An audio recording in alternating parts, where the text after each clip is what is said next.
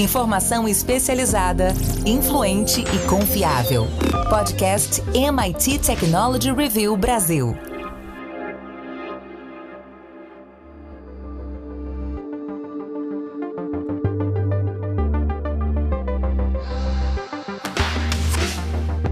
Olá, eu sou André Bicelli e esse é mais um podcast da MIT Technology Review Brasil.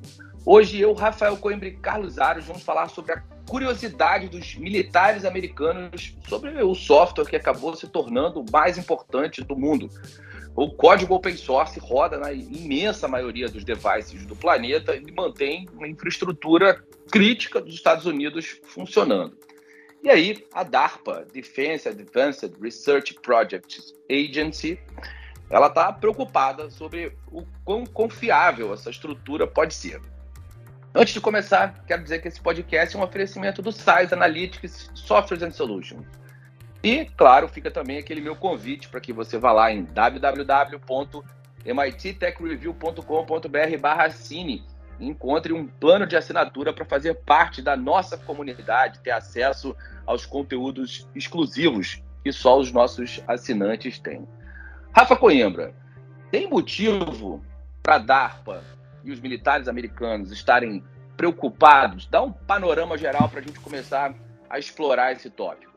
Tem motivo, André. O que mais me surpreende nessa história é, é eu devolvo uma pergunta, né? Por que só agora?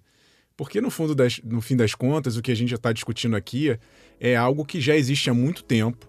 É ali o núcleo, o cérebro de computadores e celulares. Na verdade, o que a gente está discutindo aqui é o kernel. Então, existe ali, antes de você rodar os programas que você está acostumado, os aplicativos, os sistemas operacionais, existe uma coisinha chamada kernel que faz uma ponte entre o hardware e o software, entre o que é físico e os programas.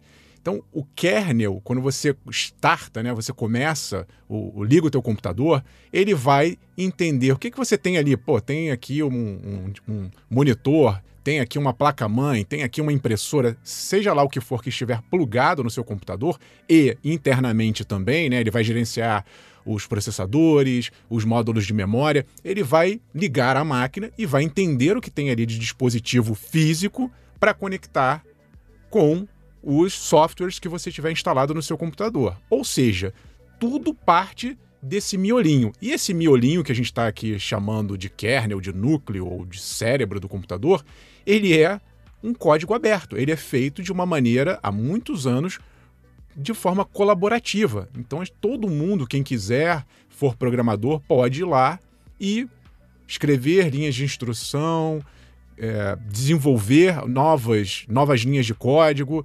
questionar, editar, é uma comunidade que cria esse início de tudo. Então, se por um lado esse início de tudo, essa comunidade atrai talentos, atrai programadores, faz com que haja um interesse em se melhorar esse sistema, obviamente, como a gente está na humanidade, a humanidade temos pessoas na maior parte boas, mas tem sempre aquela pessoa ali que está a fim de bagunçar tudo, e, e eventualmente criar uma confusão, roubar, é, danificar um equipamento ou, ou roubar uma empresa, hackear uma empresa, é com essas pessoas do mal que o governo norte-americano está preocupado. Quem está por trás, né? já que é autogerenciável, quem está por trás disso ou quem eventualmente pode criar códigos que abram brechas para que outras pessoas maliciosas também possam é, infectar computadores, fazer o que elas quiserem, uma vez que elas vão controlar esse início de tudo.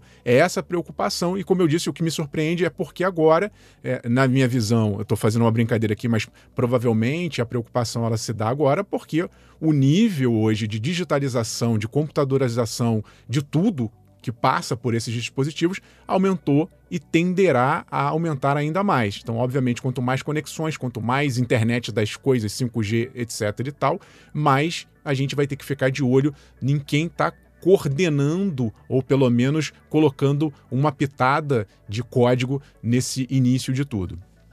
Carlos Aras, eu sei que eh, depois desses cinco minutinhos iniciais, você deve estar cóleras para falar. E aí é, eu já vou, já vou, já vamos abrir a porteira, Aros. É, sabe que quando o, o Rafa estava falando do kernel, na faculdade a gente costumava dizer que kernel é, kernel é aquilo que liga tudo aquilo que você xinga a tudo aquilo que você chuta. É, quando a gente fala de computador. É, o, o, o Rafa analisou o risco, sua perspectiva da sociedade, e agora eu quero é, te pedir para fazer uma análise sobre a perspectiva do software. Você acha que essa preocupação, essas pessoas que levam a, o open source ao risco e se preocupam ou, ou exploram essas aberturas, essas exposições, elas podem se tornar, no médio prazo, uma, um, um risco ao próprio open source? Você sabe que antes de, de, desse tópico, o, o André, quero só dizer o seguinte, né? Nós estávamos há algum tempo atrás falando sobre a China e sobre censura uh, na China e as suas diferentes uh, vertentes e discutimos restrições a plataformas uh, de código aberto e quanto isso prejudicava os desenvolvedores e, e afetava o próprio ecossistema. Lá, também sob o argumento de segurança nacional e preocupação e outros tópicos, optou-se por banir é, as plataformas e criar bloqueios e, enfim, é, criar um hiato aí dentro do ecossistema. E aí a gente corta a cena, algumas semanas depois estamos falando sobre os Estados Unidos e a tentativa de entender os riscos, aprender com é, essas vulnerabilidades potenciais e criar instrumentos para também, de alguma forma colaborativamente, mitigar é, esses riscos. E aí a gente tem duas perspectivas sobre a mesma questão, o código aberto no centro uh, do debate é, e posturas diferentes para serem adotadas. É no mínimo curioso, e aí vale fazer esse, esse apontamento aqui para que a gente consiga perceber como as coisas caminham do lado de lá do mundo, do lado de cá do mundo e como é, os efeitos disso tudo são diferentes lá no final do dia, né? Agora sobre as pessoas e como elas estão participando é, desse processo e a gente pensar o próprio ecossistema, André, segurança é um tópico importante, mas de novo, né? É, essa discussão aqui ela mostra que de alguns anos para cá essa perspectiva ela foi mudando. Talvez até mesmo para os agentes de segurança, e aí a gente entender que é o exército, que são é, as forças militares é, dos Estados Unidos, que vale dizer, sempre estiveram adiante aí de uma série de, de, de, de evoluções tecnológicas e, e, e processos disruptivos. É, até para eles a ideia de segurança estava associada a uma camada posterior à do desenvolvimento, ou seja, primeiro eu vou é, faço todo o desenvolvimento, depois eu acoplo o que tiver de segurança como se segurança fosse um acessório, fosse um instrumento é, à parte.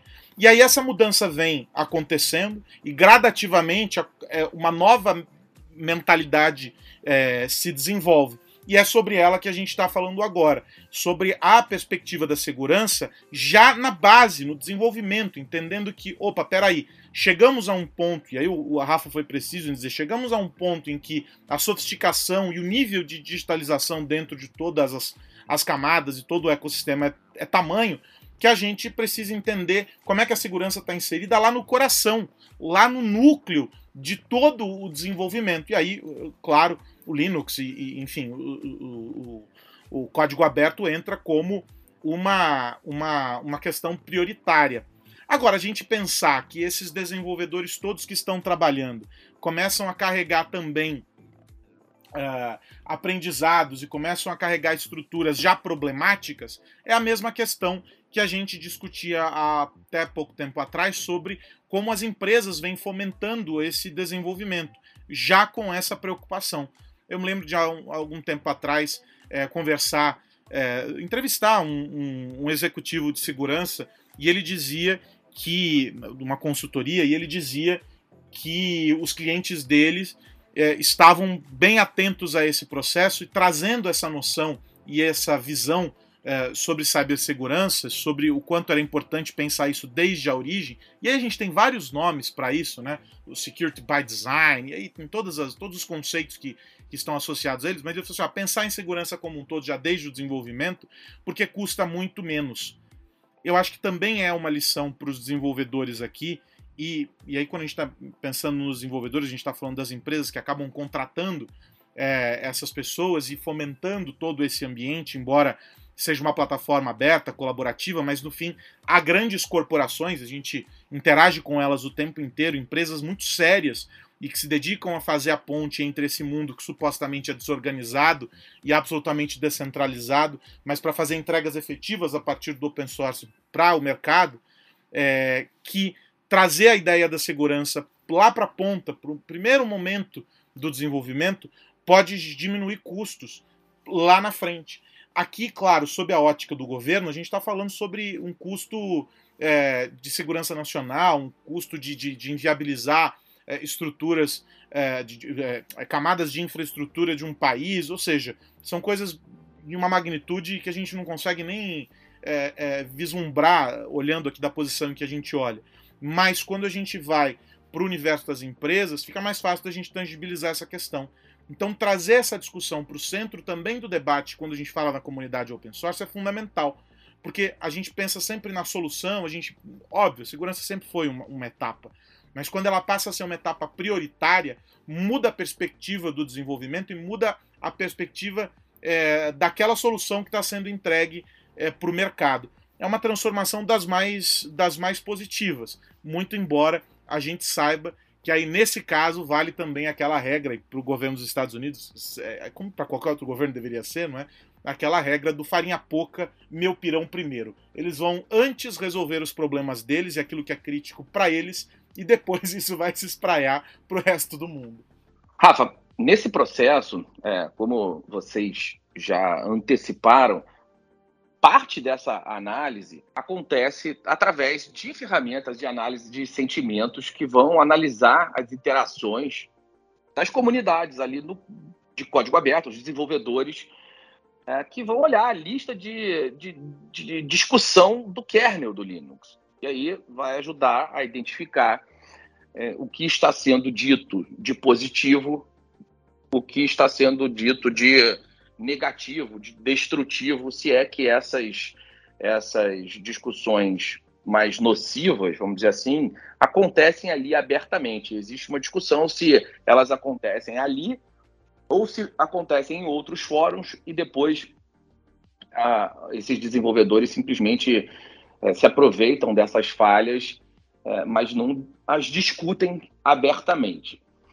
E aí esses pesquisadores eles querem tentar entender quais são os tipos de eventos e comportamentos é, que podem atrapalhar as comunidades de, de, código aberto. Quem são esses membros que são é, confiáveis? Se existem grupos é, que justifiquem algum tipo de vigilância, de vigilância extra, enfim, eles vão olhar esse negócio ali mais é, detalhadamente. Só que essas respostas elas são subjetivas, tem um, um viés de interpretação, tem o software que vai fazer a análise, tem uma história ali que é que é, não é binária, não é 0 ou 1, um, não é preto ou branco. Até que ponto isso se assemelha ao movimento da China de olhar os desenvolvedores, explorando esse, esse tópico que vocês trouxeram antecipadamente? Assim que eu, a gente leu o artigo, né, André, é esse que a gente está discutindo, eu na hora pensei também né, nesse paralelo com a China. É claro, não dá para comparar o, o, o, nível de é, intervenção governamental do governo americano com o chinês, mas o que mais me preocupou nesse caso foi um paralelo com o autocensura, porque as comunidades de código aberto elas têm um espírito, vamos dizer assim, democrático, um espírito de liberdade para as pessoas programarem da, da, da, forma que elas acham a mais adequada possível. Isso eventualmente vai para um viés até no sentido de testar a segurança. Né? A gente tem que lembrar que tem é, programadores dentro da, das comunidades de código aberto que estão ali desenvolvendo soluções para ver se existem brechas. E aí eu fico pensando, bom, alguém que está tentando ali hackear de propósito para um aprendizado, né? Ou seja, é uma pessoa do bem, mas ela está tentando burlar a segurança para criar esse alerta, até que ponto essa pessoa ela vai se sentir intimidada sabendo que tem alguém do departamento das Forças Armadas, né, militares dos Estados Unidos vigiando esse ecossistema. Essa autocensura ela me preocupa muito. Não estou aqui dizendo que vai haver, mas como você falou, né, André? Eu fui lá dar uma pesquisada no projeto. Eles vão sim usar aprendizado de máquina, inteligência artificial para tentar descobrir, descobrir padrões que fogem um pouco à regra. Então, se eles detectarem algumas pessoas, alguns programadores ou algumas linhas de código que saem muito fora do eixo, isso vai gerar um alerta e a, a, inteligência artificial vai ser é, testada e trabalhada para que ela aprenda cada vez mais a identificar esses, esses vieses fora da curva. Mas tem as pessoas, que era o que você estava falando. E aí é subjetividade total, né? Porque fulano vai ser é, monitorado e ciclano não. Esse ponto é algo que realmente a gente tem que ficar é, de olho, porque a comunidade de código aberto, ela trabalha de graça. É, as pessoas estão ali colaborando, estou falando o pessoal do bem, está ali porque quer, ninguém está sendo obrigado. Então, se você começar a intimidar uma parte desse grupo, aí pode ser que o efeito seja o oposto. Né? Se a gente afugentar os bons programadores, a gente poderia deixar a, o código aberto na mão de maus programadores, até eventualmente do bem, mas que não têm a competência necessária para gerenciar algo de tamanha importância. Carlos, a gente fala eventualmente sobre essa tríade de engajamento, amor, dinheiro e glória. Ah, as pessoas fazem é, algum movimento nessa proporção, se engajam em determinadas causas, ou porque tem uma afinidade sentimental pela causa, ou porque tem algum benefício financeiro, recebem ali descontos ou dinheiro efetivamente, ou porque traz status. E o Linux funciona muito bem porque ele trabalha com com, essas, com esses três pilares do engajamento. Tem gente que, desde o início do projeto, acredita nele. Lá, lá no, no começo existia ali uma, uma motivação de combater a Microsoft, que naquele momento tinha o Windows extremamente fechado, a, a, própria Apple, e ali a ideia era criar um sistema operacional aberto que pudesse justamente receber essas contribuições da comunidade. Tem status, as pessoas que se destacam nessas comunidades, elas são, de fato, algumas delas são estrelas para essas comunidades e, eventualmente, colhem é, os resultados financeiros desse estrelato. Então, tem amor, tem dinheiro e tem glória. É, como você acha, Aros, que a própria comunidade pode resolver esse problema? Vai, vai ter que dialogar, a gente vai ter que é, criar conselhos e, de alguma maneira, colocar esses conselhos para conversar com o governo? Essa história vai precisar ficar um pouco mais formal do que ela é hoje?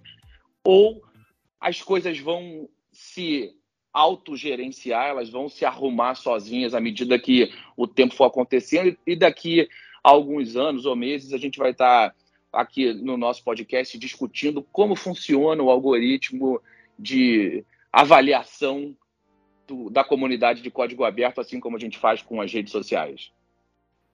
Eu acho que é um pouco dos dois, André, porque há determinados temas que são críticos demais para que se espere uma autogestão de qualquer parte. Né? Para isso que esses fóruns eles ficam restritos, as decisões eh, sobre esses tópicos elas estão restritas a fóruns uh, que reúnem essencialmente aqueles que são indispensáveis para tomar aquela, as decisões relacionadas. Né? E, de outra parte, até para que se não inviabilize todo o, o ecossistema, essa autogestão vai acontecer à medida em que restrições comecem a surgir, que incentivos comecem a ser feitos e que algumas das movimentações que já são naturais em outros setores ocorram. Aqui, talvez, no caso uh, de, de, da segurança cibernética associada à defesa, associada a, a, a todas essas questões, talvez a gente encontre um, um parâmetro no debate que é corrente agora sobre inteligência artificial. A gente tem uma longa caminhada de desenvolvimento, se estimula esse desenvolvimento, há financiamento para pesquisas, um sem número de, uh, de projetos, mas é, em uma esfera é, é, de governo, no âmbito é, maior, se discute é, um conjunto de parâmetros, um conjunto de regras que vão limitar a atuação desses que estão desenvolvendo. E aí talvez esse seja o caminho também para a discussão sobre cibersegurança associada a, a esses tópicos mais críticos. Porque a gente depende desses grupos e dessas pessoas trabalhando. Esse é um desenvolvimento dos mais prolíficos e até hoje se provou, porque é a base é, da nossa existência digital hoje, mas quando chega numa determinada esfera, esbarra é, nessas limitações. E talvez seja justamente isso que, de alguma maneira, é, é, o, os órgãos de defesa dos Estados Unidos começam a olhar, comecem a trabalhar, comecem a, a entender. Eles querem buscar essas referências para saber até como agir, de modo menos uh, proibitivo uh, e muito mais, talvez, com um caráter de orientação, uh, de acompanhamento, para que lá na frente essas regras sejam estipuladas. É óbvio que a gente não vai fazer com que os, os grandes segredos de segurança nacional estejam abertos nem para o Brasil, nem para qualquer outro país. São políticas que ficam ali restritas a esses fóruns e contam, claro, com uma boa base do que é feito pela comunidade de código aberto. Mas é, há que se encontrar um limite para tudo isso. Um limite saudável, é preciso dizer. Eu citei a China no começo justamente para fazer esse paralelo. Em vez de proibir, que tal acompanhar esse desenvolvimento a ponto de poder absorver aquilo que é bom e, e expurgar aquilo que é ruim e criar um caminho positivo? Brecar a atuação desse ecossistema é lutar contra a própria existência da nossa, da nossa vida digital e dos avanços todos que a gente é, conquistou até aqui. É, é, inegável o valor que a comunidade tem para o desenvolvimento tecnológico e para toda essa caminhada que a gente construiu. Mas os, ricos, os riscos existem. E cada vez mais cibersegurança é um tópico, independentemente de estarmos falando sobre é, governos ou é, sobre empresas privadas ou qualquer outro tema, olhando até para os indivíduos, cibersegurança é uma questão fundamental, é um pilar fundamental para ser observado. E a gente vai precisar encontrar um ponto de equilíbrio. Eu acho que a, o caminho está no meio aí, dentro dessa sua proposta. Quase sempre, Yaros. Quase sempre o caminho está no meio. É bem por aí. O que mais você precisa saber? Bom, chegada a hora de virar a chave, quero perguntar para o Rafa Coimbra qual a dica da semana. André, estou de olho nos desdobramentos de uma decisão do Ministério da Justiça que suspendeu o serviço de 180 empresas de telemarketing por praticarem publicidade abusiva. A gente já está há alguns anos nessa briga quase que eterna uh, das empresas que ficam atormentando a gente com ligações o tempo inteiro, oferecendo produtos e serviços que a gente não quer. E isso uh, gerou muita reclamação e o governo vem adotando algumas medidas, agora medidas mais duras mesmo. Né? É, ela ameaçou a justiça, o governo ameaçou de impedir essas empresas que elas operassem e essa promessa está sendo cumprida agora, porque o pessoal não quis parar de disparar ligações, de perturbar quem não quer esse tipo de conteúdo. A gente lembra que muitas dessas empresas, essas operadoras de telemarketing, elas usam robôs elas colocam ali umas ligações automatizadas para serem é, disparadas, e uma vez que a pessoa atende, isso registra o número dela, ou seja, uma pessoa existe naquele número, mas muitas vezes a ligação cai e é considerada essa ligação abusiva ou se desligar na nossa cara ou se desligar em até 3 segundos, o que também é muito comum. E eu acho que finalmente é, pelo bem ou pelo mal, agora sentindo uh, no bolso, porque se elas descumprirem essa suspensão, elas vão ter que pagar multa diária. Eu acho que pelo menos assim essas empresas atendem. É importante que elas entendam que o consumidor não quer mais esse tipo de, de importunação. Muitas vezes a gente é acordado num sábado, num domingo de manhã, com ofertas que não fazem o menor sentido. As empresas precisam entender que o consumidor quer sim ofertas personalizadas do jeito que ele quer e não uh, tentar empurrar, empurrar goela abaixo uma oferta de algo que não faz o menor sentido para o consumidor. Carlos Aros, sua vez. Falar sobre o mercado de Ivitol, André. Esse é um mercado festejado pela, pelo setor uh, aéreo, muitas apostas, muito dinheiro investido, muitos bilhões investidos. O Morgan Stanley chegou inclusive a divulgar um relatório agora há algumas semanas dizendo que esse é um, um mercado das aeronaves aí os eVTOL é, que pode chegar a 9 trilhões de dólares, mas que ainda será preciso continuar atuando no fortalecimento desse setor por algumas décadas para que ele consiga atingir todo o potencial. Isso porque os investidores estão atentos aos uh, as empresas que estão sendo lançadas, como por exemplo a IVE, que pertence à Embraer, outras empresas uh, do setor como a Hyundai, enfim, várias uh, empresas estão lançando os seus modelos, apresentando os seus modelos, e aí o que eles entendem é que uh, há um potencial, óbvio, existe uh, um, uma curva ainda para essa adoção, mas que eles esperam ainda alguns anos até que essa maturidade aconteça. Mais ou menos 2050, quando esse mercado atinge a maturidade, atinge o seu ápice aí por volta dos 9 trilhões. É algo, algo interessante. Aí na esteira disso, numa, num evento uh, que está acontecendo uh, no Reino Unido, a IVE, que é uma subsidiária da Embraer, é, apresentou o, o mock-up da cabine do eVTOL, que é esse veículo de, de, pouso e decolagem que eles já anunciaram há algum tempo, é, em tamanho real. Essa maquete mostra é, todo o espaço interno do, do, do, desse veículo e todo, tudo aquilo que eles querem mostrar como é, qualidade para pro, os passageiros e etc., eles dizem que a ideia é que o foco seja todo na experiência, na qualidade da viagem. E aí o veículo também mostrando uma cauda mais convencional do que tinha sido mostrado no projeto anterior e etc. São oito rotores fixados ao redor da asa. Enfim, é, tem uma discussão de impacto ambiental, menor custo, algumas projeções de que esses veículos vão poder assumir algumas rotas é, mais curtas e que por isso substituirão é, eventualmente pequenas aeronaves. Há toda uma discussão sobre esse setor. A, encomenda que foi feita de análise para o Morgan Stanley é bastante complexa, é bastante completa, faz avaliação com recortes específicos, mas o ponto é que a sinalização para os investidores é positiva.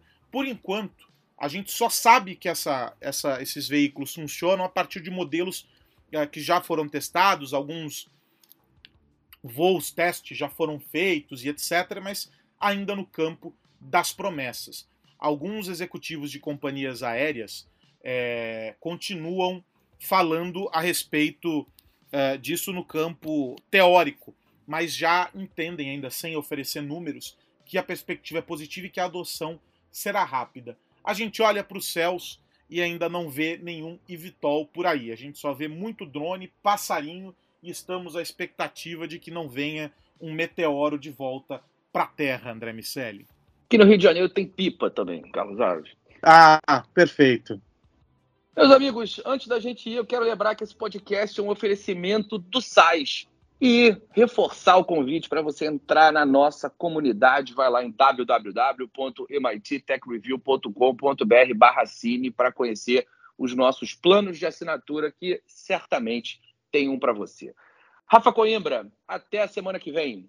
Até semana que vem, André Aros. Um abraço para todo mundo que nos ouve também. Convido o pessoal sempre a dar um pulo no nosso canal no YouTube. Muito conteúdo interessante em áudio e vídeo sobre as polêmicas e notícias mais recentes do mundo da tecnologia. Até a próxima. Carlos Aros, abraço. Um abraço para você, André Miceli. Um abraço, Rafa. A gente se encontra aqui na semana que vem. Tchau, tchau. Semana que vem tem mais podcast da MIT Technology Review Brasil para a gente falar sobre tecnologia, negócios e sociedade. Um grande abraço para todo mundo. Tchau, tchau. Você ouviu o podcast MIT Technology Review Brasil, apresentado por Tech Institute.